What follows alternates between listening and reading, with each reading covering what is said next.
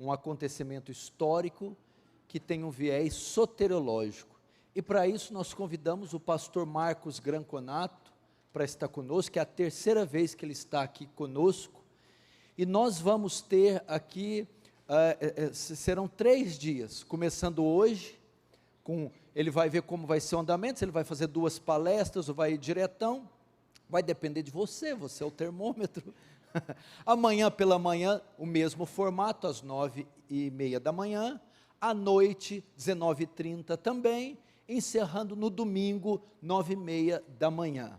Ok? Nós, então nós vamos ter esses três dias em, em quatro oportunidades. Uma hoje à noite, duas, uma de manhã e uma à noite no sábado, e mais outra é, é, no domingo de manhã. Nós sabemos que nos últimos dias estava ocorrendo uma, discuss, uma discussão uh, da soteriologia reformada, calvinista. E então eu acho que esse seminário vem, vem num momento muito pontual, muito pertinente e muito oportuno. Pastor Marcos, dentro da sua capacidade, vai procurar explicar e desenvolver bem as questões que há muito tempo vêm sido é, ensinadas, pregadas pelos grandes expoentes da fé em todos esses anos, em todos esses séculos. Quero dizer também que nós admiramos, aproveitar que o culto está sendo, é, vai ser gravado, está sendo transmitido ao vivo para milhares de pessoas agora, pelo canal Defesa do Evangelho. Isso também nos dá a oportunidade de dizer para o pastor Marcos que nós admiramos o trabalho dele, eu em especial admiro, é, reconheço que ele é um dos grandes é, mestres e um dos grandes teólogos, um dos grandes expoentes da fé reformada no Brasil e tem todo o nosso carinho e todo o nosso respeito.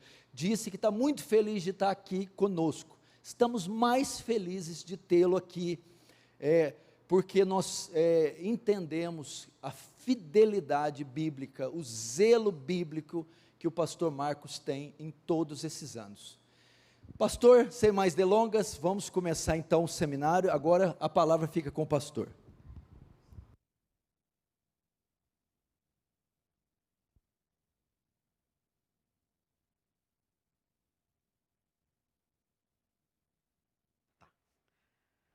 Obrigado, pastor Paulo. Estão me ouvindo? Então, tá bom. É um prazer estar aqui, a terceira vez que estou aqui na igreja Aliança do Calvário, com o pastor Paulo Júnior, um, com o pastor Danilo e outros aí membros da equipe. Um, sempre é bom estar com vocês, eu me sinto muito em casa aqui, me sinto muita vontade aqui. Um, eu estou vendo que o púlpito é de vidro, isso já me deixa já é, é, tendo que tomar um cuidado maior. Vocês sabem da minha fama de quebrar púlpito de vidro, né? Ah, eu vivo quebrando por aí, mas não vou quebrar esse aqui, não é muito bonito, esse aqui é muito caro. Se eu quebrar esse aqui, vai ser um prejuízo muito grande. Então não vou fazer isso. Mas é, mesmo assim, com o púlpito de vidro, me sinto à vontade, até mais à vontade, que na minha igreja também é um púlpito de vidro. Ah, e é bom desfrutar da amizade dos irmãos, dos pastores daqui e dos irmãos daqui também, é, que nos acompanham aí, temos estado juntos há tanto tempo. Ah, eu vou ler um, um trechinho da palavra de Deus em Romanos 8, Vou ler é, os versículos 29 e 30, para que os irmãos já entrem no clima teológico desse seminário. Nós vamos hoje falar predominantemente sobre o aspecto histórico relacionado ao Sínodo de Dort. É muito importante conhecer esse ambiente histórico que marcou, que precedeu e uh, acompanhou, fez aí uh, o, o, cenário, formou o cenário para a realização do Sínodo de Dort.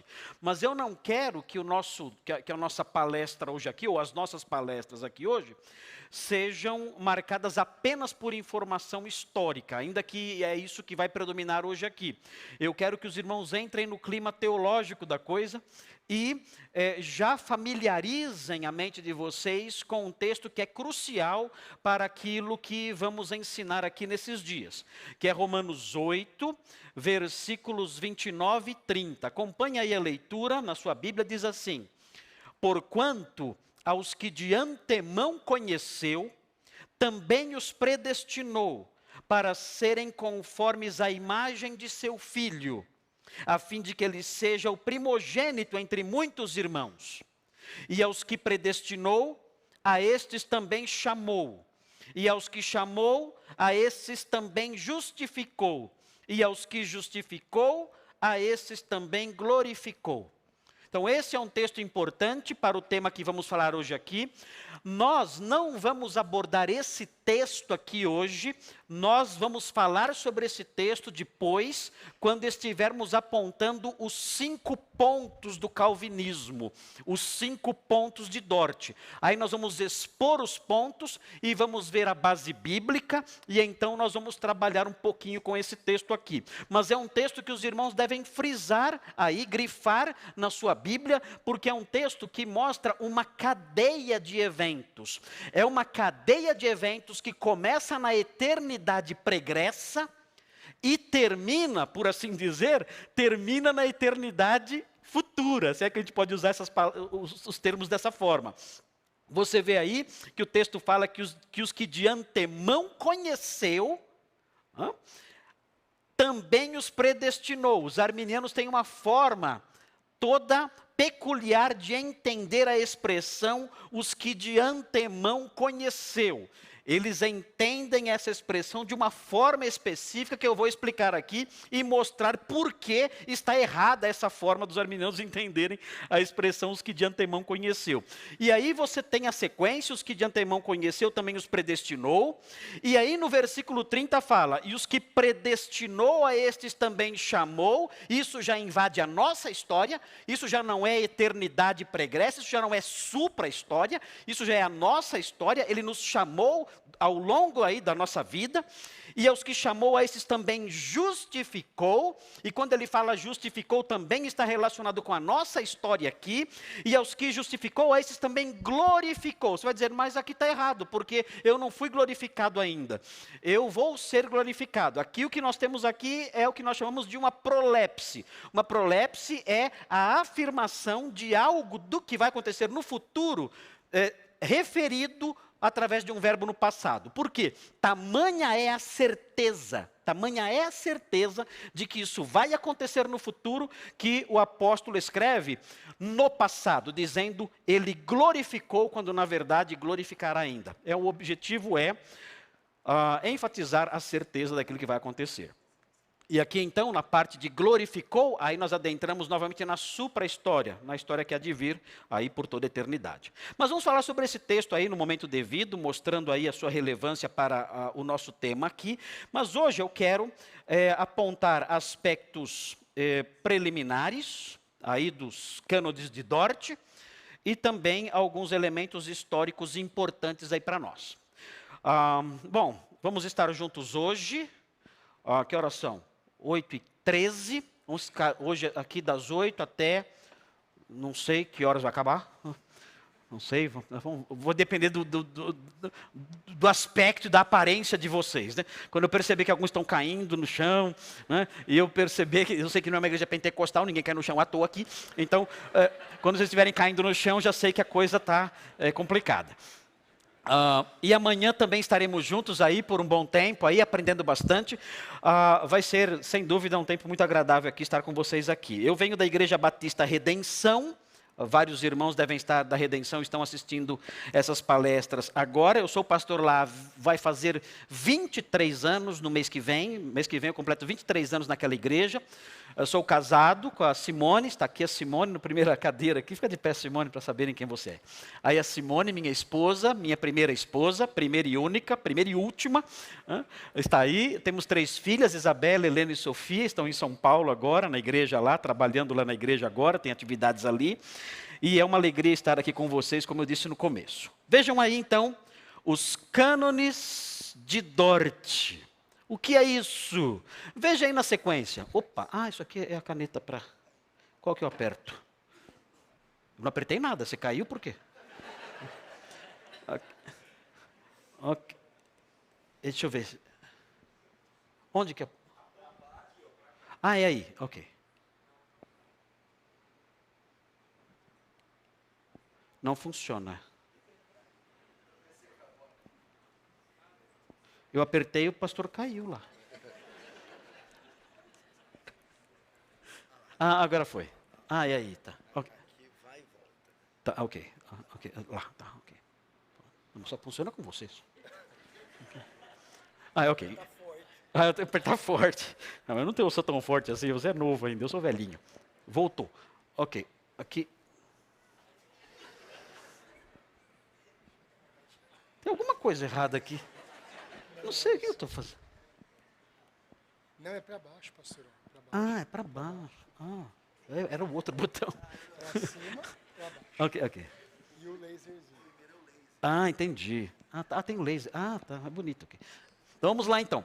Vamos então voltar aqui. Então aqui os cânones de Dort. Agora eu vou apertar o botão certo. Ok. Aqui, ok.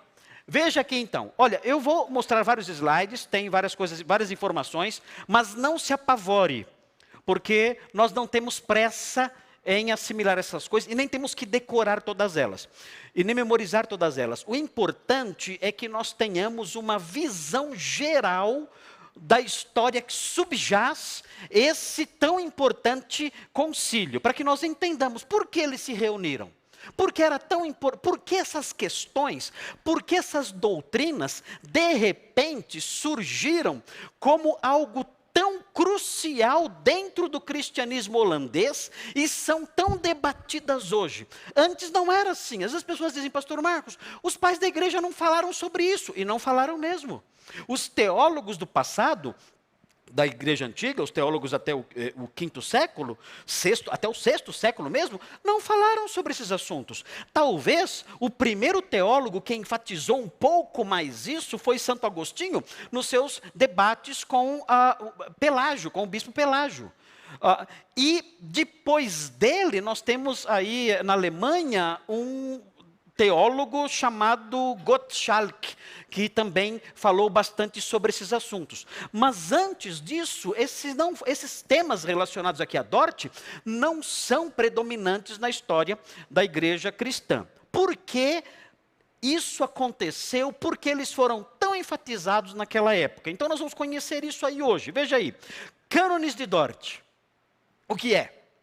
É o nome dado ao documento que foi produzido pelo Sínodo de Dordrecht, na Holanda. Esse, esse, esse título, então, Cânones de Dort, se relaciona a um documento. E você pode ter acesso a esse documento. É, é, é, um, é um, uma, uma declaração, por assim dizer, de fé. E você encontra isso na internet. Você pode digitar lá, eu quero ler os cânones de Dort. E você tem lá toda a confecção dele completo ali, os, os cânones de Dort na internet você acha. Veja, esse sínodo nacional teve 154 sessões. Um longo sínodo.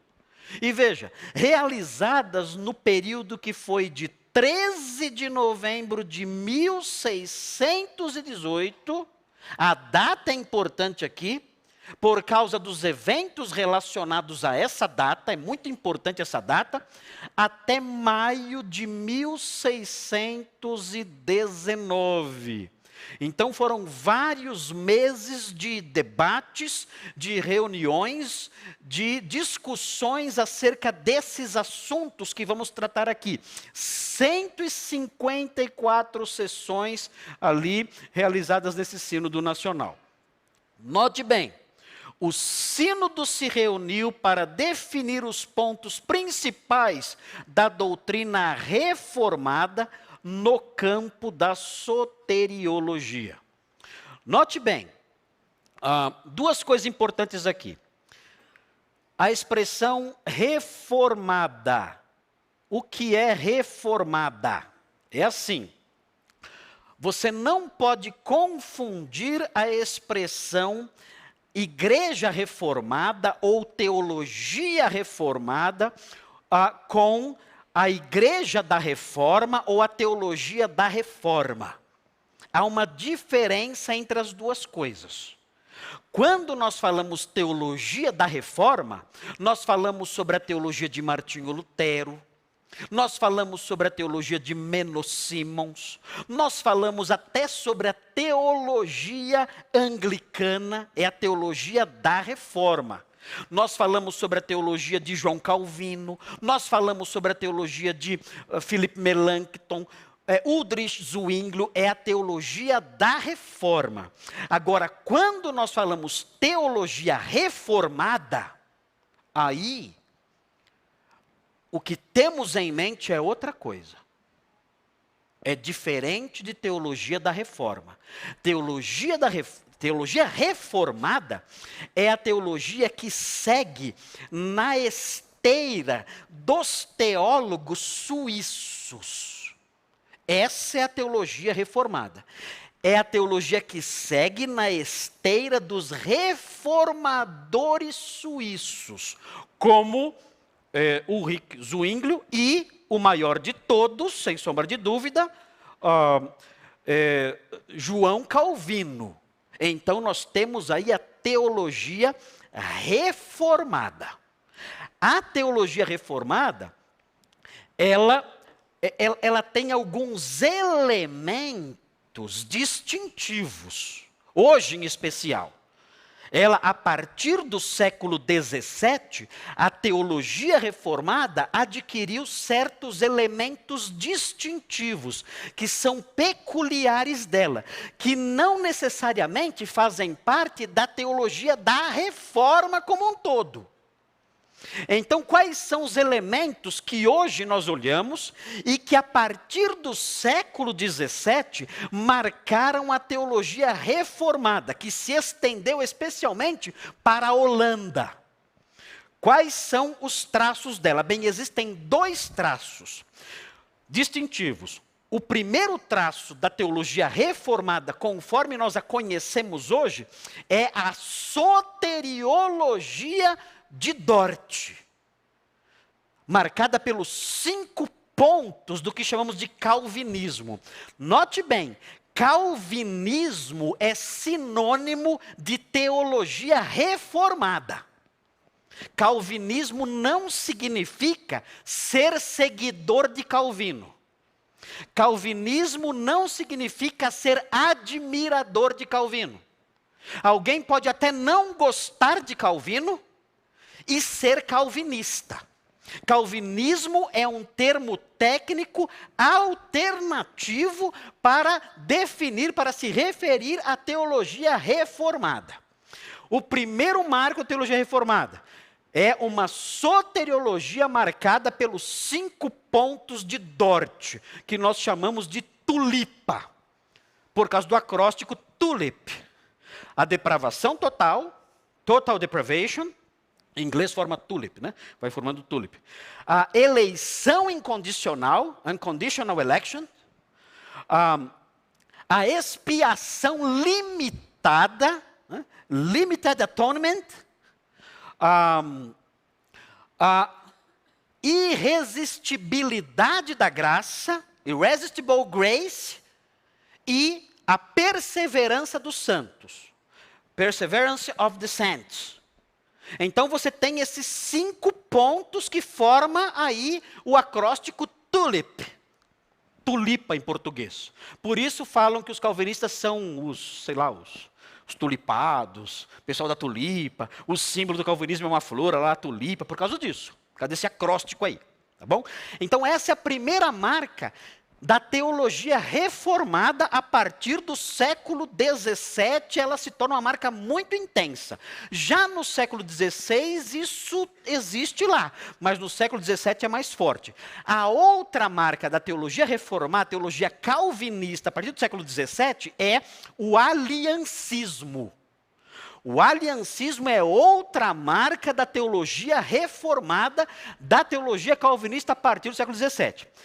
Então notem bem, ah, quando eu falo, quando eu falo assim, olha, eu sou calvinista ou eu sou reformado, eu tenho que explicar os meus termos. Quando eu digo isso, eu sou calvinista, eu sou reformado, um ou outro, você pode usar tanto um termo quanto o outro, você estará dizendo: olha, eu creio nos cinco pontos de Dort e eu creio no aliancismo, que é um sistema hermenêutico. Ok? Um, sobre aliancismo, eu não vou falar. Não vou falar sobre esse tema, não é o nosso tema aqui. Eu sou calvinista. Alguns perguntam para mim, Pastor Marcos, você é calvinista? Eu sou calvinista. Mas eu sou calvinista só no campo da soteriologia. Por quê? Porque eu não sou aliancista. Eu tenho uma concepção hermenêutica diferente do aliancismo. Estudei escola aliancista, estudei escola dispensionalista, e eu não sou aliancista. Então dizem, então você não é calvinista. E, e talvez quem diga isso esteja certo. Não sei. Eu digo, olha, eu sou um calvinista estrito. Eu falo assim. Fica até bonito, né? Nossa, que bonito também quero ser. Pode ser, não tem problema. Né? Eu, eu, sou um calvinista estrito. Né? Agora, eu falar, não, eu sou um calvinista pleno. Eu sou calvinista pleno. Eu creio em Dort, nos cinco pontos, e eu creio no aliancismo. Eu sou um calvinista no sentido pleno da palavra. Eu não. Eu sou um calvinista estrito. Eu estou restrito ali a Dort. Eu não sou a, a, a aliancista. Apesar eh, de respeito. Nossa, eu, aliancista eu. Eu, eu, são ortodoxos, são crentes, irmãos na fé, pregam na minha igreja, sem problema nenhum. Muito bem, mas ninguém é perfeito, né? então não tem jeito. Muito bem. Veja aí, outra, outra coisa importante aqui. O sino se reuniu para definir os pontos principais da doutrina reformada, então sabendo agora o que é reformado. Sabe agora o que é reformado. No campo da soteriologia. O que é soteriologia? Soteriologia, duas palavrinhas. Soteria. O que é soteria? Salvação. Salvação, soteria. Quem nasce em Salvador é o quê? Soteropolitano. Não, pensei que era salvadorenho, sai. Né? É soteropolitano. Né? É, nasceu em Salvador. Soteria é salvação. O que é logia? Logia é o conjunto de oráculos, de verdades, de frases. Isso tudo forma a logia. Então, o conjunto de verdades acerca da soteria, da salvação. Conjunto de verdades acerca da salvação. Isso é soteriologia. Então, o sínodo definiu os pontos principais da doutrina reformada ou calvinista no campo da salvação. Então, nosso estudo aqui nesses dias é um estudo relacionado à soteriologia reformada ou à soteriologia calvinista. Alguém fala, nossa, Calvino, ele, ele era muito apegado à predestinação. Não era não. Tá? Ele ensinava a predestinação, mas não era a ênfase dele. Ele não enfatizava isso, como veremos aqui. Essa ênfase vem a partir do século XVII, por causa do problema que foi enfrentado no sínodo de Dort. Tudo bem até aqui? Vamos em frente? Estão acordados? Ai, tem mais aqui. Ah. Muita coisa, eu devia ter feito assim, daquele jeito que vai aparecendo devagarinho, né? Aí vocês vão se animando. Ah, será que falta só dois? Será que falta só três? Agora que já sabem que falta quatro. Vamos lá, vamos assim mesmo. Não, tem, não, não, não, se desesperem, porque isso aqui, se eu não conseguir falar tudo que eu tenho que falar rápido, eu vou deixar aqui para vocês pegarem para vocês. Só não pode vender. Pode se passar o dinheiro para mim, mas, não pode botar seu nome, é eu que fiz e vou vender. Não pode fazer isso. Outro dia venderam para mim a apostila que eu tinha feito. Né? Para mim, pastor, tem uma apostila maravilhosa, você pode usar. Eu olhei, era minha apostila com o nome da pessoa. Né? Aí não pode, né? Então você pode pegar, mas não vai falar que é seu. Olha aqui. A necessidade do debate, por que o sínodo de Dort aconteceu? A necessidade do debate se impôs por causa das ideias de Olha aqui, ó. Jacó Armínio. Hã? Ah, ele era um homem mau. Não, de forma nenhuma. Ele era um herege do diabo. Não, de forma nenhuma. Ele era um pastor, piedoso, santo, consagrado. A, a, figura de Jacó Armínio, você não tem isso aqui que dizer contra ele, em termos de conduta, de santidade, de piedade, de devoção. Um homem estudioso, profundo nos seus escritos, na sua reflexão, na sua capacidade de um mestre. Ele foi professor eh, da Universidade de Leiden como calvinista, ele era calvinista. Ele, ele, seguia na linha, na esteira dos teólogos suíços ali, estando ali na Holanda como professor. Chegou a ser, a ser rei reitor da Universidade de Leiden, extremamente respeitado, piedoso, santo. Não era um homem só de gabinete, era alguém que socorria pessoas em épocas de crises sociais, doenças. Ele ia nas vilas, ajudava as pessoas ali doentes, se dedicava a elas, aconselhava, eh, socorria. Era um homem assim, épocas de guerras terríveis. Ele estendia a mão para as pessoas carentes que precisavam de, de, de amparo espiritual. Era um pastor, um homem santo, piedoso. Nós não temos nada que dizer contra o caráter de Jacó Armínio. Não é correto tentar denegrir uma posição pichando a pessoa que deu nome a essa posição. Isso é desonestidade. Alguns pegam lá João Calvino e transformam num monstro. Alguns pegam Armínio e falam, ah, esse homem era, era um, um perverso. Isso tudo é mentira tanto de um lado quanto do outro. Calvino não era monstro nenhum, falam que ele é assassino, mentira, não era assassino. E Jacó Armínio não era um homem incapaz e um homem, um homem de de eh, limitações intelectuais, nada disso. Pelo contrário, ele era muito inteligente. É claro, não dá para comparar, não dá, aí não tem jeito. Não dá para comparar a capacidade intelectual de Jacó Armínio com João Calvino. Aí não tem como. Aí os arminianos não tem jeito. Pode espernear. Não, eles, eles, eram iguais em termos intelectuais. Mas não mesmo. É você querer comparar um castelo com uma choupana. Não dá. É, Calvino é uma cachoeira. Calvino é uma cachoeira. Né? É, uma, é, é uma coisa fora do normal. Ele é uma, uma bica. Vai. É uma bica, né? não é uma cachoeira. Calvino é um oceano. Né? Ele é um lago, uma lagoa. E olhe lá, né? não dá para comparar, não tem como, não tem jeito. Calvino é um médico. Outra coisa, eles eram inimigos? Não, não. Olha quando Jacó Armínio nasceu, 1560. Calvino morreu em 1564. Quando Calvino morreu, Armínio tinha quatro aninhos de idade. Um menininho. Eles nem se conheceram. Armínio até admirava Calvino. E achava Calvino um, o maior exegeta incomparável. E, de fato, Calvino é um exegeta incomparável. Não, não, não, não existe na história do cristianismo o exegeta do porte de Calvino. Não existe. Ah, você fala isso que você é calvinista. Não. Ser calvinista não significa ser admirador de Calvino, como eu já falei. Eu falo isso porque realmente não tem. Ele é um exegeta extraordinário, fora do comum, era um gênio em exegese.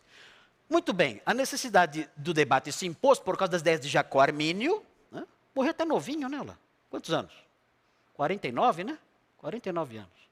E de seus seguidores, conhecidos mais tarde como remonstrantes, por terem produzido em 1610, já depois que ele morreu, ó, ele morreu em 1609. Em 1610 ele tinha morrido já apresentaram um documento chamado remonstrância. Remonstrância é uma contestação. É uma, contestação, isso é uma remonstrância. Não é um nome só desse documento. Qualquer documento de contestação é chamado de remonstrância. Mas eles ficaram conhecidos como os remonstrantes. Muito bem, o sínodo, sendo calvinista, sendo reformado, condenou o arminianismo. Por quê? Veremos já já. Quais foram as coisas que Armínio disse que os calvinistas disseram: não, nós não, não aceitamos essas, essas soluções, não aceitamos essas propostas, essas propostas não estão de acordo com o que nós queremos ser o ensino da palavra de Deus. Nós não conseguimos encaixar isso no que a palavra de Deus diz. Então, o sínodo rejeitou o arminianismo. Como resultado, os pastores e mestres arminianos foram depostos e banidos do país. Ah! Armini, calvinistas do diabo. Devagar. Por quê? Por que o tratamento foi tão severo?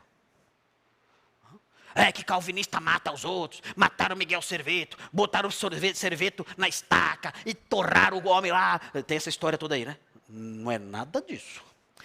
Porque foi tão severa a, ou severo o tratamento dispensado aos arminianos. Nós vamos entender hoje ainda, se Deus permitir. Mas foi feito isso. Os pastores arminianos, os, os seguidores de, de, de Jacó Armínio, eles foram removidos de suas igrejas, depostos de seus cargos, eles tinham assinado um documento se comprometendo a ensinar as doutrinas calvinistas e romperam com isso. Então eles não podiam mais pastorear, pelo menos não podiam mais pastorear de, sob a égide ali da igreja da Holanda. E foram banidos do país. Por quê? Por razões políticas que vamos entender hoje.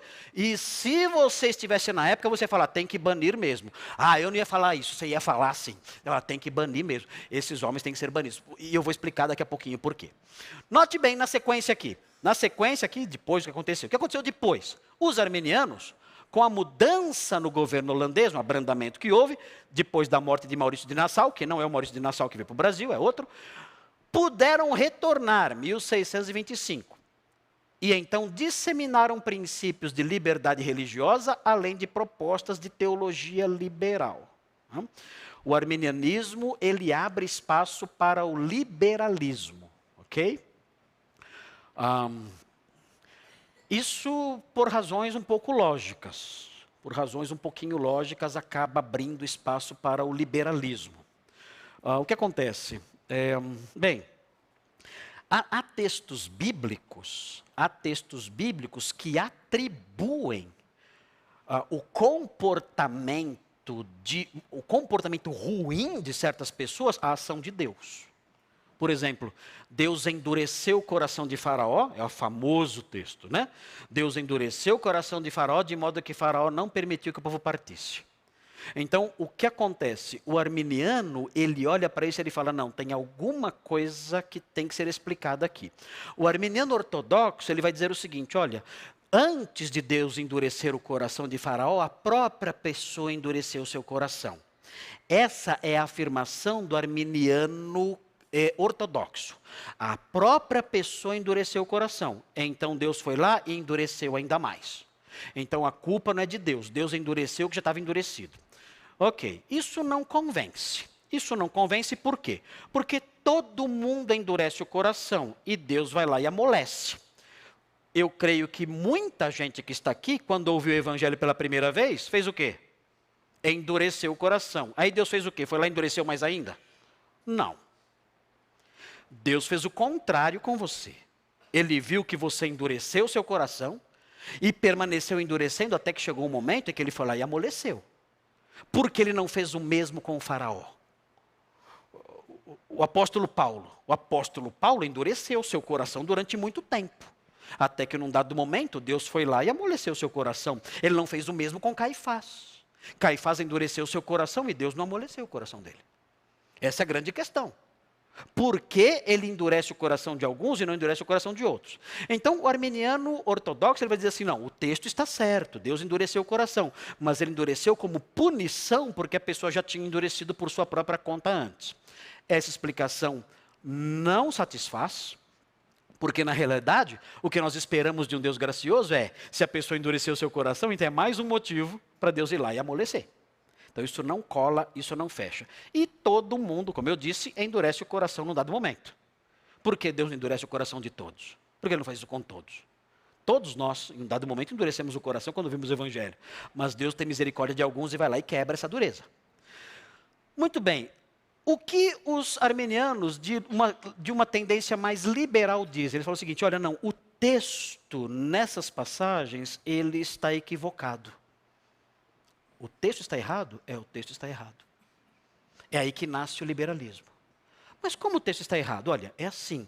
Na época em que Moisés escreveu o Êxodo, ele não tinha noções da figura e da ação do diabo. Então ele atribuía tudo a Deus. Mas isso estava errado. Ele atribuía tudo a Deus por causa da visão teológica que ele tinha. Quem, na verdade, endureceu o coração de Faraó foi o diabo. Mas o autor bíblico atribuía a Deus porque ele não tinha um conhecimento completo da teologia. Ou seja, o autor bíblico escreveu errado. Dois arminianos já me explicaram assim. Dois arminianos conhecidos no Brasil me explicaram desse jeito o texto de Êxodo. Agora o que acontece aí? O que acontece aí é que aí é, está o germe do liberalismo. A, a, a, ausência, da, a rejeição da inerrância bíblica. O autor bíblico errou. Espera aí, se ele errou nisso aqui, ele falou que era Deus era o diabo, onde mais ele errou? A Bíblia tem defeitos. Se eu falo que a Bíblia tem defeitos decorrentes de uma visão equivocada, que o processo de inspiração não protegeu o autor do erro, se eu digo isso, então eu abri as portas para o liberalismo teológico. Outro problema, outro problema. Ah, da, de abrir as portas para a teologia liberal. Ah, o arminiano fala assim: olha, Deus escolheu as pessoas porque ele viu de antemão quem iria crer. Ok. Então Deus viu o futuro viu. Então ele sabia o futuro, sabia. Então o futuro estava fixo. Estava. Quem fixou o futuro? Para Deus consultar. Quem colocou o futuro fixado para Deus consultar? Esse é um grande problema. Nenhum arminiano até hoje me respondeu isso. Aliás, já responderam, mas daquele jeito, né? Ah, veja bem, veja bem, veja, eu não saio do lugar. Note, é um problema insolúvel. Se, se o futuro está fixado, quem o fixou? Foi o acaso? Então viramos hinduístas. Não foi o acaso, foi, foi Deus? Então, se foi Deus quem fixou o futuro, então o, o que ele pré-conheceu, ele pré-conheceu porque ele pré-estabeleceu. Ele próprio pré-estabeleceu. Então por isso ele pré-conheceu. Ele sabia o que ia acontecer. Por quê? Não porque ele consultou, mas porque ele planejou. Não foi porque ele consultou o futuro que ele sabia o futuro. Ele sabia o futuro porque ele planejou o futuro. O que acontece então? Alguns arminianos, percebendo isso, dizem o seguinte: olha, não. Na verdade, Deus não conhece o futuro. O futuro está aberto. É a única saída. Aí surge o teísmo aberto, que é parente da teologia liberal. Deus não sabe o que vai acontecer amanhã. Deus não tem conhecimento completo do futuro. O futuro está em aberto. Você é livre para construir o seu futuro. Deus não sabe o que vai acontecer. Ele está torcendo para você acertar. Mas ele não sabe o que vai acontecer porque o futuro está em aberto e Deus não conhece porque não há como conhecê-lo, porque ele não existe, ele não está fixado. Então, o que acontece? O arminianismo acaba por abrir as portas dessas duas formas para o liberalismo teológico. Esse é um dos perigos terríveis do arminianismo e um dos motivos pelos quais devemos rejeitá-lo. Claro que é, Armínio nem sonhou com nada disso. Armínio cria na providência de Deus. Armínio estava preocupado com outras questões. Tentou solucionar piedosamente outras questões, mas ele não raciocinou, não teve tempo de raciocinar em termos dos desdobramentos dessas coisas todas que ele estava afirmando. Muito bem. Na sequência aqui, o arminianismo, e aqui é importante esse ponto, o arminianismo entrou na Inglaterra, onde ganhou força, graças ao reavivamento metodista de John Wesley. Conhece John Wesley? O pai do metodismo. Ele era arminiano convicto. E ele realizou uma obra de evangelismo simplesmente fantástica. E aí, com isso, o arminianismo ganhou força na Inglaterra e dali se espalhou, no século XVIII, se espalhou inclusive pela América.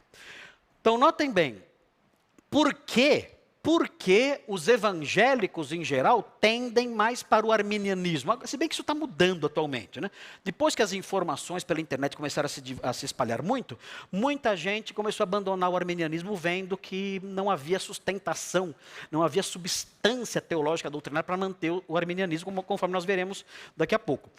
Uh, mas eh, o meio evangélico abraça fortemente o arminianismo até por causa disso. Por causa do impacto da pregação de John Wesley e, e da presença dele na formação teológica dos Estados Unidos, que, por sua vez, é responsável pela formação teológica do Brasil. Os meus avós foram, foram evangelizados por americanos. Os nossos avós, ou bisavós, foram evangelizados por americanos que vieram aqui começaram a fazer trabalho missionário, todos eles com inclinações arminianas. É muito difícil, então, chegar para o seu avô, seu bisavô e falar sobre calvinismo. Eles vão achar estranho isso. O que, que é isso? Deus ama todos. E, aquela, geralmente essas desculpas, essas, conversas todas, aí para tentar dizer que não existe eleição nos termos que o calvinismo ensina. Bom, aqui nesse ponto, quando você fala de John Wesley aqui, é muito importante um detalhezinho aqui. Deixa eu abrir um parênteses aqui rapidinho. É assim, é, John Wesley deve nos fazer lembrar é, de uma realidade importante, de um, de, um, de um alerta importante, que é em relação à nossa amizade com os nossos irmãos de outras vertentes teológicas. Nós estamos aqui fazendo esse seminário sobre o Sínodo de Dort e eu vou defender aqui os cinco pontos do calvinismo. Vou fazer isso com unhas e dentes, é minha convicção teológica, e isso, é, os irmãos sairão daqui, se Deus permitir, com essas informações todas. Mas, eu, eu, não quero, eu não gostaria que os irmãos entendessem esses estudos e as coisas que serão apresentadas aqui como elementos, como armas para ferir irmãos que não têm as mesmas convicções. Por que eu digo isso? Porque há pessoas dizendo por aí que arminiano nem crente é. E isso não é verdade. Há pessoas que perguntam para mim, Pastor Marcos, o arminiano é crente, ele vai estar no céu? Gente, alguém é salvo porque crê nos cinco pontos de Dort? O ladrão na cruz. O que, ele conhecia sobre os cinco pontos de Dort? Hã? O que, ele conhecia sobre isso? Senhor, lembra-te de mim quando entrares no teu reino. Então diga aí os cinco pontos de Dort para eu dizer se você vai estar comigo lá ou não. Mas o que é isso, Senhor? Ah, não sabe? Está lascado. Não estará comigo no paraíso. Sai capeta. Não, não foi nada disso. Então notem bem. A pessoa é salva pela fé. Note bem. O, a carta aos Romanos, que serve como um fundamento inabalável para os pontos que vamos defender aqui, ela foi escrita no ano 57 depois de Cristo. Uma geração de cristãos, quase uma geração inteira de cristãos, morreu sem nunca ter lido um versículo de Romanos. Nunca. A carta aos Efésios, que fala sobre predestinação, foi escrita no ano 62. Uma geração inteira de crentes morreu sem nunca ter lido Efésios. Estão no céu.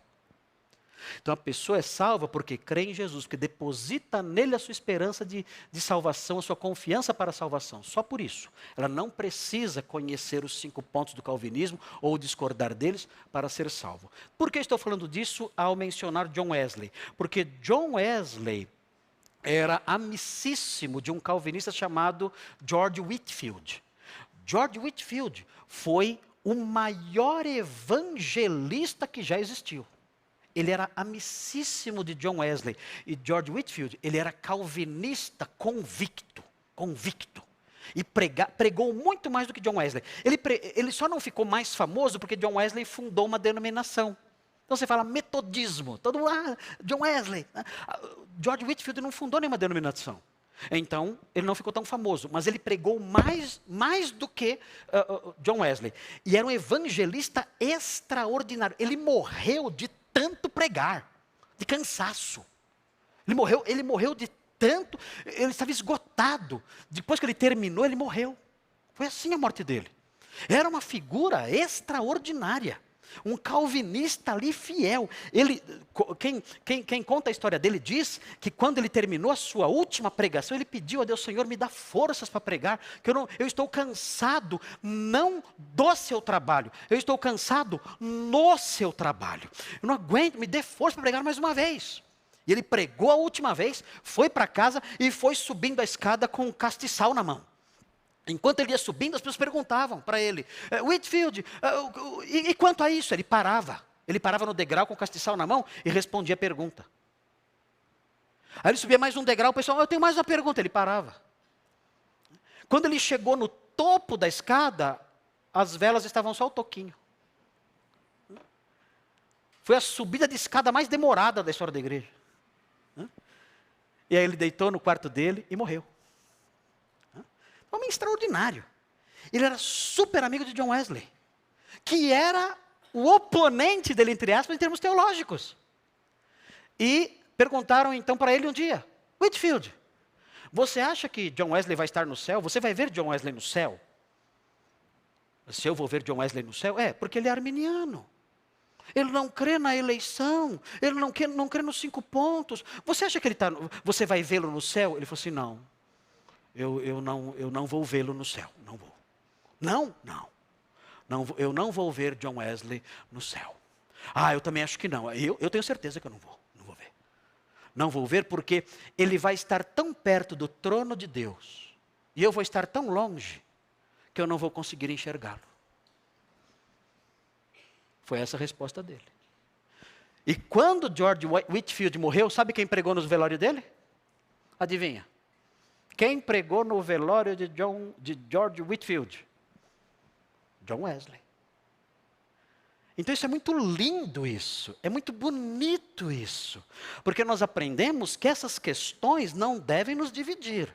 Nós não podemos ter raiva de arminianos, não podemos dividir igreja, nada disso. Nós podemos caminhar juntos com uma dose boa de amor.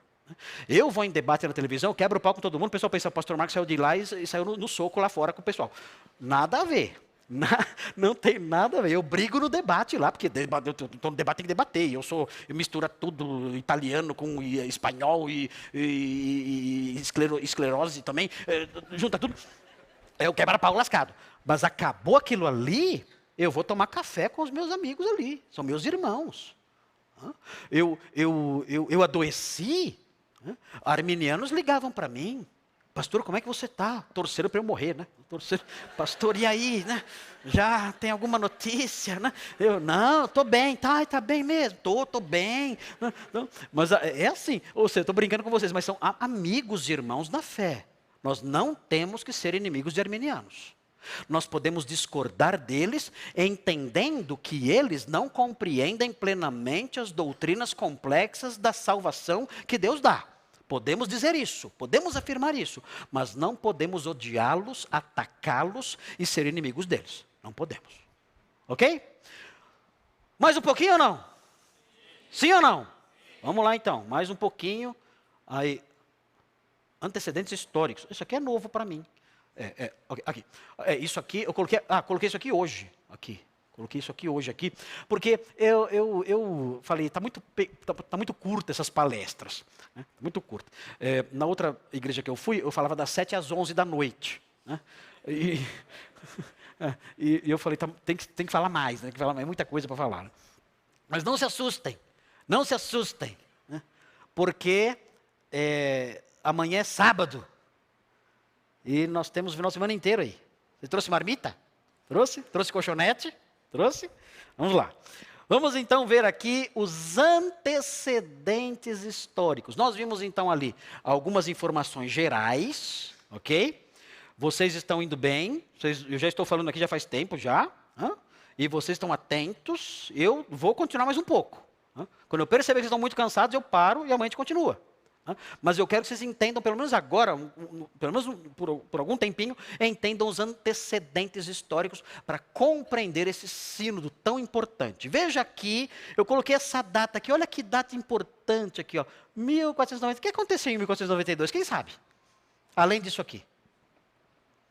Descobrimento da, da América. Cristóvão Colombo. Quem descobriu a América? Cristóvão Colombo. Sob a autoridade e o financiamento de quem?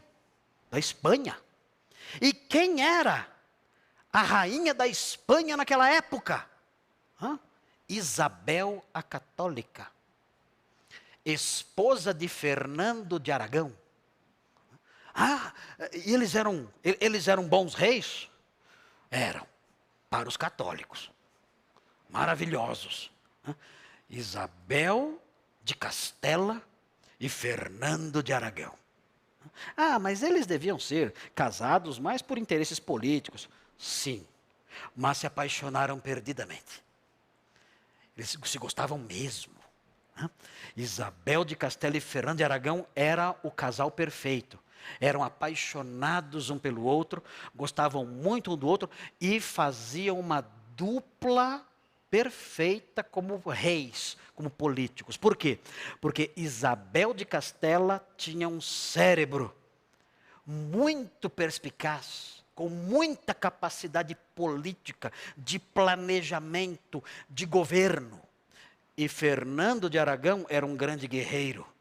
Então, ela era o cérebro, ele era o braço. E juntou cérebro com braço, a coisa dá certo. Conseguiram impor o seu modelo. E qual era o seu modelo? Na cabeça deles dois, eles dois que receberam o título de reis católicos, para eles só havia uma forma de formar, de criar um reino feliz. Como? Colocando todo o seu reino sob a cruz católica. Era assim. A Espanha só será um reino bem-aventurado e feliz e realmente bem governado se a Espanha for uma Espanha católica, absolutamente católica. E o que eles fizeram então? Note bem, tem que correr aqui. A Espanha nessa época, estava saindo de 800 anos de domínio árabe. Os árabes conquistaram a Espanha ao longo de 800 anos.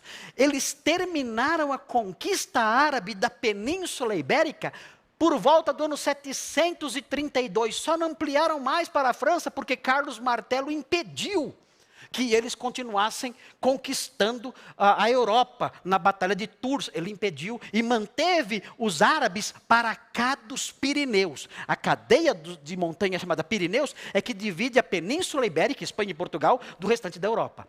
Os, a, a Península Ibérica, então, ficou na mão dos muçulmanos durante 800 anos.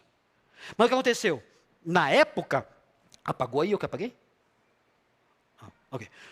Na época, em que uh, Isabel a Católica eh, governou, ela conseguiu colocar fim ao período de reconquista. E toda a península foi conquistada para o catolicismo depois de 800 anos de briga.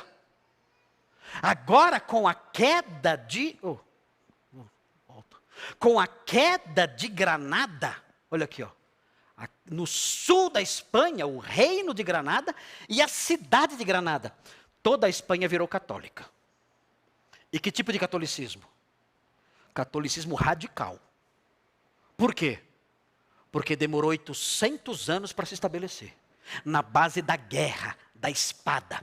O santo católico que eles veneravam era Santiago Matamouros. Era o nome do santo. Olha o nome do santo. Santiago Matamouros. E ele não era aquele santinho assim, não. Ele era um santo montado num cavalo, com uma espada na mão, pisoteando a cabeça dos muçulmanos. Essa era a estátua dele. Se você for para a cidade de Santiago de Compostela e você entrar na catedral de Santiago de Compostela, você vai ver a estátua de Santiago pisoteando a cabeça dos mouros com uma espada na mão e matando os mouros. Esse era o santo católico. Nossa, então por isso, que, por, por isso que o espanhol é tão apegado ao catolicismo? Exatamente. O espanhol é muito apegado, ou pelo menos era pouco tempo atrás, muito apegado ao catolicismo por causa disso. Então, note bem, quando Granada, a cidade e o reino de Granada caíram sob os reis católicos, a Espanha ficou totalmente apegada ao catolicismo. Não só a Espanha, mas toda a Península Ibérica. É por isso que quando chegaram no Brasil, os portugueses, Portugal, na Península Ibérica, eles foram tão severos com os índios que adoravam o sol, adoravam a montanha, adoravam a árvore.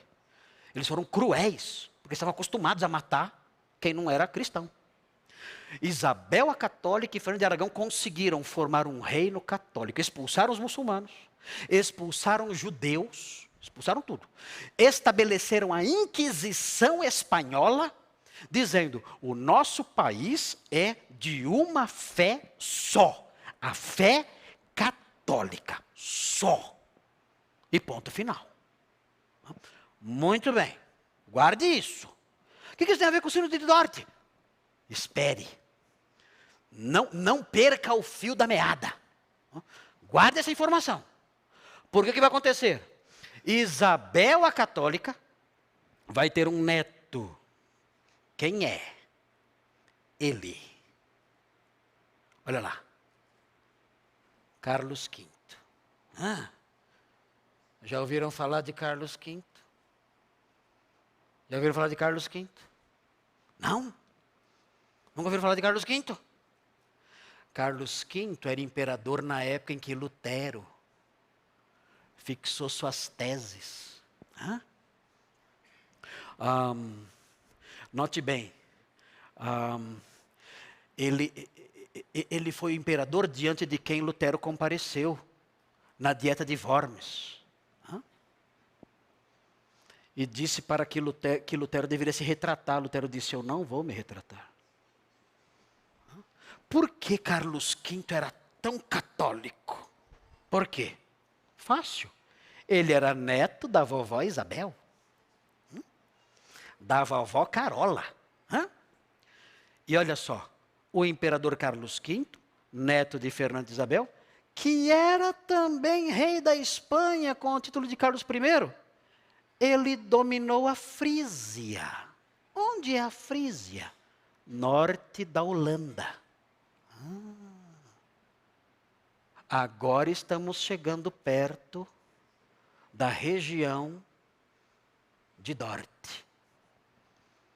Então, um imperador católico até o osso, que beija santo, que é fã do Papa, que odeia Lutero, esse imperador dominou os Países Baixos. Ah, isso foi bom ou foi mal? Para os, os, os habitantes da Holanda, Países Baixos, o catolicismo é a religião do opressor. O catolicismo é a religião do inimigo. O catolicismo é a religião do invasor. Eu não gosto do catolicismo. Olha, olha o que esse imperador católico faz. Ele nos oprime. Ele invadiu nossas terras. Tomou conta do nosso país. Olha o que acontece. 1550. Calvinistas holandeses se refugiam na Inglaterra sob a direção do pastor polonês Johannes Alasco. Mais tarde, eles dão origem à igreja mãe da igreja reformada holandesa. Ah, o jugo na Holanda está pesado demais sobre esse imperador. Eles fogem. Veja aqui, ó, Filipe II, sucessor de Carlos V, passa a governar a Espanha e os Países Baixos, oprimindo os holandeses. Na cabeça dos holandeses, catolicismo é bom ou mal? É mal. É mal. Catolicismo é a religião do inimigo. Catolicismo é a religião do opressor. Então, isso vai se formando na cabeça dos holandeses ao longo das décadas. É importante entender isso. Veja a sequência agora aqui. Estão me acompanhando ou não? Estão me acompanhando? Muito bem, começou tudo lá atrás, ó, com a vovó Isabel católica que gostava de santo e que queria um país católico até o osso. E isso é transmitido para Carlos V, para Felipe II. E os Países Baixos são invadidos por eles. Os holandeses não gostam dos espanhóis e não gostam da religião dos espanhóis. Não gostamos de vocês e não gostamos do catolicismo de vocês. Essa é a visão holandesa. E temos que entender isso. Veja a sequência. Veja a sequência aqui. Vamos lá. Olha aqui. Olha o que acontece. Em 1559, olha o que acontece. Um holandês, esse cara aqui, ó, Guido de Bré, depois de, como refugiado, frequentar a igreja de Johannes Alasco na Inglaterra, a igreja dos refugiados holandeses, ele fugiu para lá. Ele era católico, mas se converteu com 18 anos. Teve que fugir. Fugiu. Fugiu e foi para a igreja da Inglaterra de Johannes Alasco, a igreja de eh, eh, calvinistas reformados holandeses na Inglaterra. Ele ficou lá. Ele ficou lá um tempo e depois, o que ele fez? Ele foi estudar em Genebra. Com quem? Tá, tá, tá, tá, tá, tá, tá, tá. Olha aqui. Com quem ele estudou? Oh, outro nível, né? Outro nível. Olha aqui. Ele estudou com Calvino e aí voltou à sua terra natal como pregador calvinista. Então, esse fato é importante. Guido de Bré, ele volta para a Holanda depois de ter estudado com o próprio Calvino. Conhece então profundamente a teologia da reforma? Teologia reformada. E o que ele faz então? Ele volta para o seu país e se torna ali um pregador. Ele vai morrer mais tarde sob a Inquisição espanhola, né? Mas veja, olha o que acontece no mesmo ano. Filipe II deixa a Espanha e se trans, deixa a Holanda e se transfere para a Espanha. Nesse mesmo ano ele promove a implantação da Inquisição espanhola nos Países Baixos, responsável por milhares de execuções. Ou seja, o ódio holandês contra a Espanha se torna maior. E olha o que acontece em seguida. Esse mesmo Guido de Bré, que já tinha se refugiado, agora voltou como pregador calvinista, ele faz o quê? Ele escreve a confissão belga. Isso é legal. Ele escreveu a confissão belga, que se torna um dos pilares da igreja reformada holandesa. A confissão belga é calvinista. Fala sobre eleição, fala sobre a, a, a, a, graça irresistível, fala sobre a, a depravação total. Tudo isso a confissão belga fala. E ele então ele escreve essa confissão, a confissão belga, você pode acessar na internet a confissão belga e você pode ler a confissão belga na sua casa, você vai ver que a confissão belga é fortemente calvinista.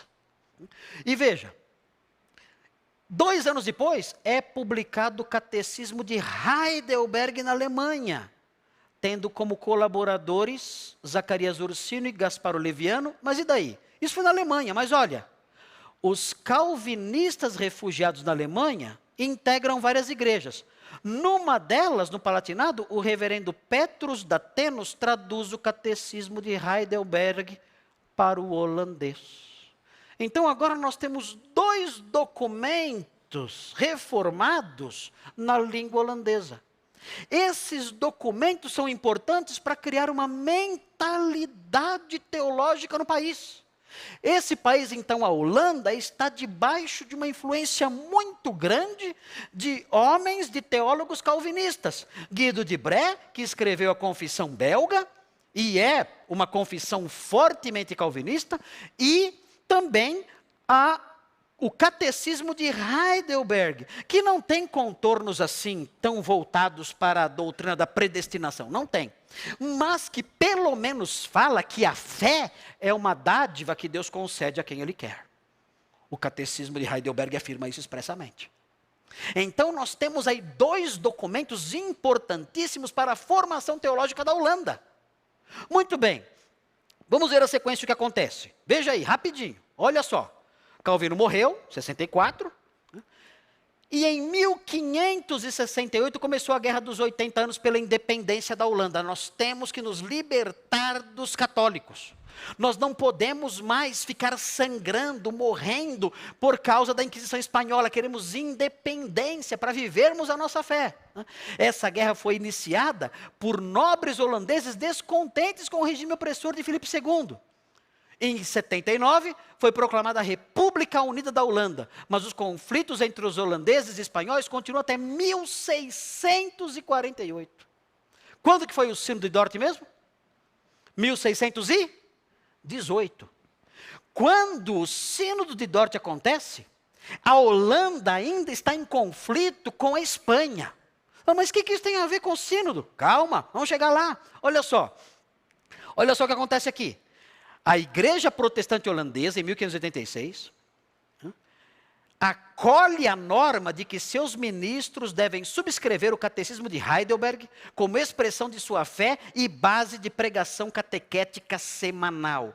Olha, a, a, nós não somos católicos. Os católicos são os espanhóis. Nós detestamos os espanhóis e rejeitamos a fé dos espanhóis. Nós aqui na Holanda, nós somos protestantes, nós somos calvinistas, nós temos aqui a nossa definição de fé, nós temos aqui os nossos documentos que expressam a nossa fé, e esses documentos não têm nada que ver com o catolicismo. A igreja holandesa, então, ela se define como inimiga da fé católica, porque ser católico era ser anti-holandês. Ser católico era ser inimigo da pátria. Ser católico era abraçar a religião do inimigo, do invasor, do opressor. Muito bem, vamos ver na sequência o que acontece. 1588, a armada invencível da Espanha é destruída pela marinha inglesa e por fortes tempestades. O que acontece? O poderio espanhol entra em declínio. A Espanha começa a se enfraquecer. É uma grande potência, começa a ficar fraca, começa a perder domínio por causa da, da, da, da derrota da armada invencível. 1608, Jacó Armínio enuncia sua declaração de sentimentos diante dos estados da Holanda. Hum, escolheu um péssimo momento para isso não devia ter feito isso nessa hora. Por quê? Porque ele não devia ter feito isso nessa hora. Porque o que ele apresentou se afastava do calvinismo. Entendam isso.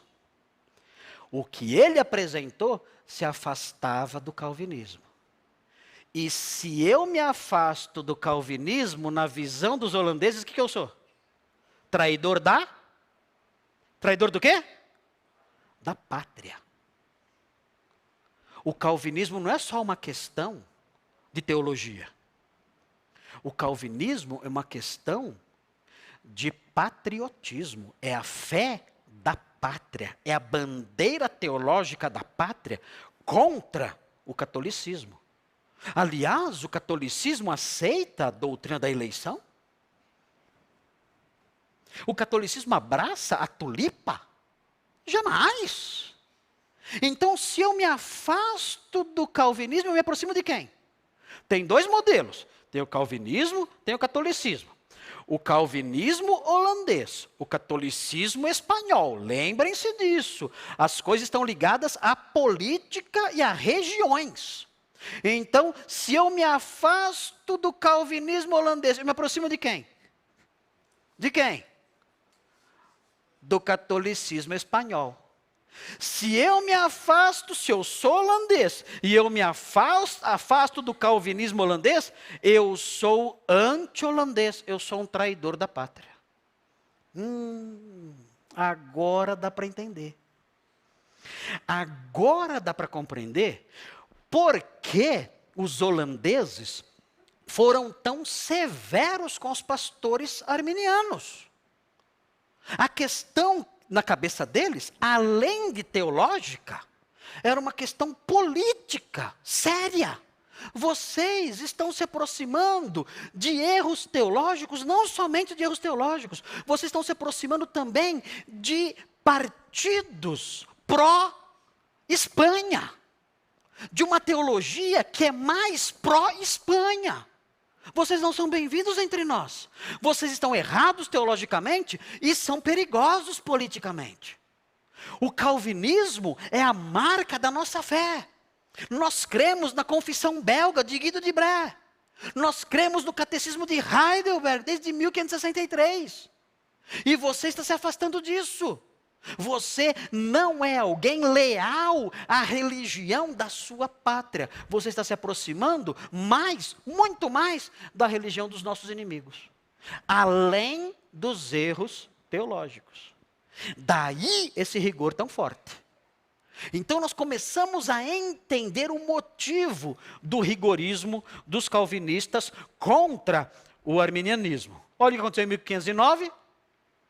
Morre Jacó Armínio. 1610, os, eh, os eh, eh, seguidores de Armínio publicam a remonstrância. 1618, eclode na Alemanha a Guerra dos 30 Anos, que era uma guerra religiosa de protestantes contra católicos. Porque os protestantes pegaram ministros católicos do, do imperador do Santo Império Romano Germânico e jogaram pela janela em Praga. Calvinista também é ruim, né? Brincadeira. Né? Jogou pela janela. É conhecido como a defenestração de Praga. Defenestrar é jogar pela janela. Isso é def defenestrar. Então, a defenestração de Praga. Os protestantes pegaram os ministros católicos e jogaram pela janela. Aí começou a Guerra dos 30 Anos, 1118. Uma guerra de fortes conotações religiosas, católicos contra protestantes. E, dessa vez envolvendo calvinistas, porque quando houve a paz de Augsburgo em 1555 não tinha praticamente calvinista. Agora os calvinistas estão presentes. Os conflitos religiosos são maiores. Jesuítas estão presentes botando lenha na fogueira.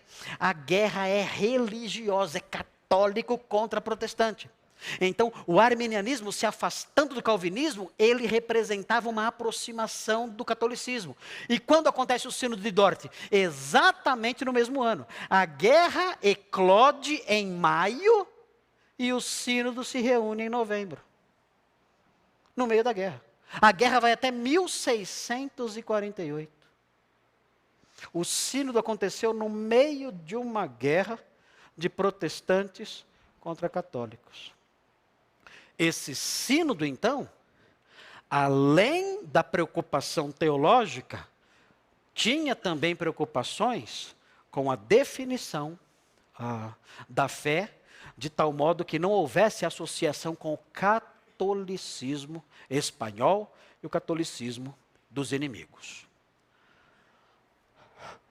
Cansei de falar agora. É, entenderam tudo que eu falei? Tudo. Deixa eu ver se eu falei tudo.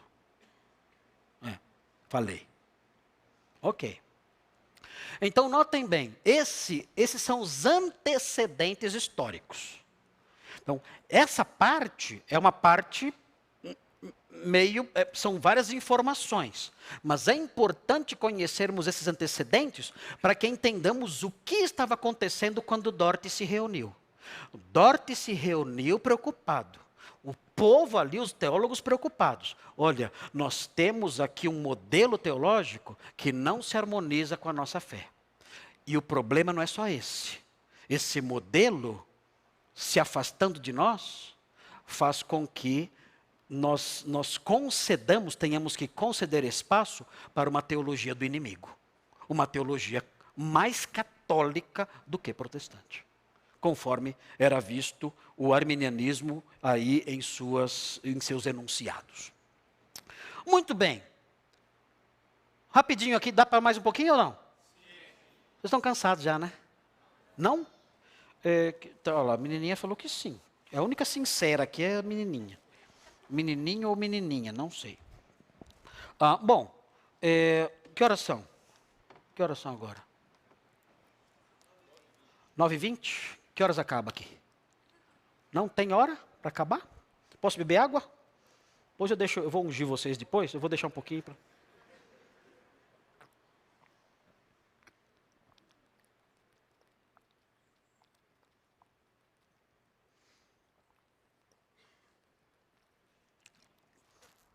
Bom, é, aqui, isso aqui, na verdade, já foi explicado agora. Isso aqui já foi explicado. Então não vou ficar me detendo aqui, porque nós, ao falar sobre o contexto histórico, os antecedentes históricos, os antecedentes históricos, eu já toquei nesses pontos aqui. Nós vamos só passar por eles então, porque vocês já acompanharam já essa exposição aí. Veja aí. Ah, você já sabe então agora que a reforma na Holanda incluiu a heróica guerra de emancipação do jugo espanhol mostrei isso agora para vocês, e enfrentou o derramamento de sangue e martírio sobre Carlos V e Filipe II na Guerra dos 80 Anos, pela independência. Um, falei para vocês aqui também, somente a União de Utrecht, das sete províncias do norte, formada em 1579, foi, foi reconhecida pela Espanha em 1609, mas a guerra, como eu disse, só terminou em 1648. Disse agora para vocês também, isso aqui. A visão da Espanha católica como um inimigo da pátria fez dos calvinistas o partido nacional. E muito mais popular. É a nossa religião, é a religião da Holanda. Nós não abraçamos nada fora dela. Já os armenianos, afastando-se do modelo reformado, eram vistos como simpatizantes da religião do inimigo. Agora dá para entender porque eles foram depostos e expulsos. Agora dá para entender. Ademais, olha para complicar a situação os líderes políticos do armenianismo, John Van Olden Barneveld e Hugo Grotius, foram considerados suspeitos de traição por negociar uma trégua, uma trégua com a Espanha. Aí, aí vai, esses caras são católicos. Esses caras estão rompendo com o calvinismo. Agora vão lá tentar negociar uma trégua. Ah, esses caras são católicos, traidores da pátria sendo condenados um à morte e o outro à prisão perpétua. Então, na cabeça dos holandeses, o arminianismo não era só uma posição teológica, era uma ameaça à liberdade nacional. Muito bem. Seguindo, e isso aqui. Não se assuste. Não se assuste. Outro problema além do problema político, além dos antecedentes históricos, nós temos esse problema aqui. Que problema é esse? Hum. Gente, isso aqui, vou dizer para vocês, sabe para que serve isso aqui? Isso aqui, ó. Supralapsarianismo. Você já evangelizou, já usando supralapsarianismo? O que mais? infralapsarianismo. Você já aconselhou algum casal que precisava de ajuda, falando sobre o infralapsarianismo? Já? Não? Nem vai usar. Sabe por quê? Porque isso aqui, ó, tudo isso aqui, ó, tudo isso aqui, ó, de cima e embaixo, não serve para nada. Isso aqui é a coisa mais tola que os calvinistas já inventaram na Terra. Não é para nada isso aqui. Isso aqui é invenção. Eu sei que vai ter gente em casa, sei lá onde aí, me tacando pedra na televisão agora. Né? Mas, de fato, isso aqui não serve para nada. Nada. Nada. Olha só. No meio calvinista, começou um debate. Como o calvinista gosta de debater, né? Começou um debate. Que debate era esse? Um debate muito importante. O que Deus decretou primeiro? Ele decretou a eleição ou ele decretou a queda? O que ele decretou primeiro? Nos seus decretos, nos decretos que Deus fez, o que veio primeiro nos decretos dele? Ele primeiro decretou a eleição do, do, do, dos seus escolhidos, ou ele decretou primeiro a queda do homem? Bem, se você crer que ele primeiro decretou a eleição, olha aqui, ó, o decreto de eleger, bem primeiro. Depois, aqui embaixo, ó, o decreto da queda. Então você coloca a eleição acima da queda. A eleição está aqui, a queda está aqui. A eleição está acima ou antes da queda. Acima é supra. Queda é lapso. Já cometeu um lapso? Uma queda, um tropeço? Ok.